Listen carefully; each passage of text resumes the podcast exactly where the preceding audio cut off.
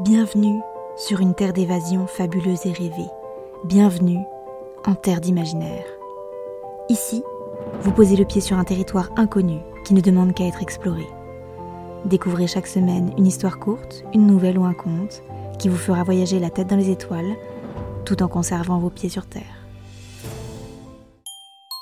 Découvrez aujourd'hui l'histoire de Monsieur Augustus et du camion opus. Monsieur Augustus était vieux et son dos lui faisait mal à force de conduire son camion opus à travers les villes et les campagnes. Pourtant, il n'arrêterait son métier pour rien au monde. Le camion opus était extraordinaire, et chaque objet qu'il contenait était de véritables compagnons de voyage.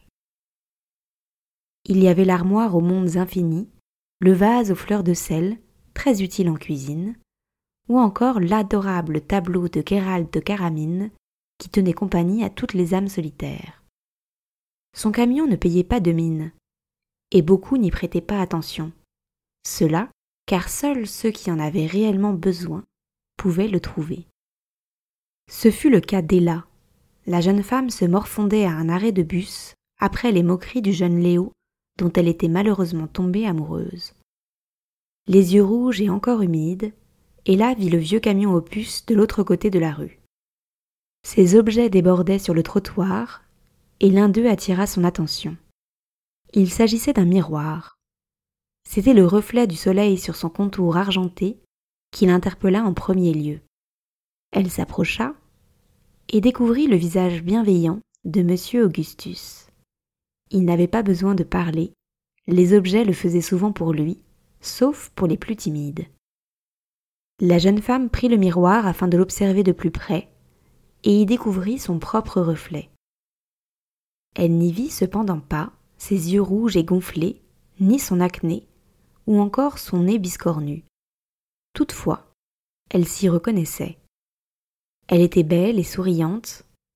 C'était elle comme elle ne s'était jamais vue. Monsieur Augustus lui apprit que ce miroir permettait de se voir tel que les autres nous voyaient.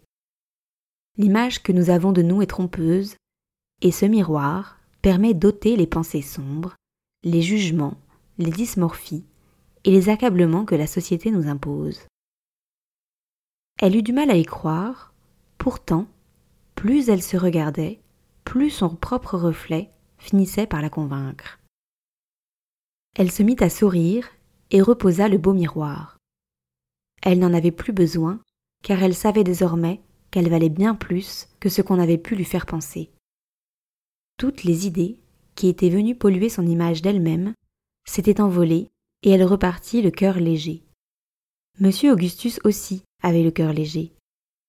Il ne vendait que très peu d'objets, car ce qu'il proposait avant tout, c'était un peu de magie et beaucoup de bienveillance.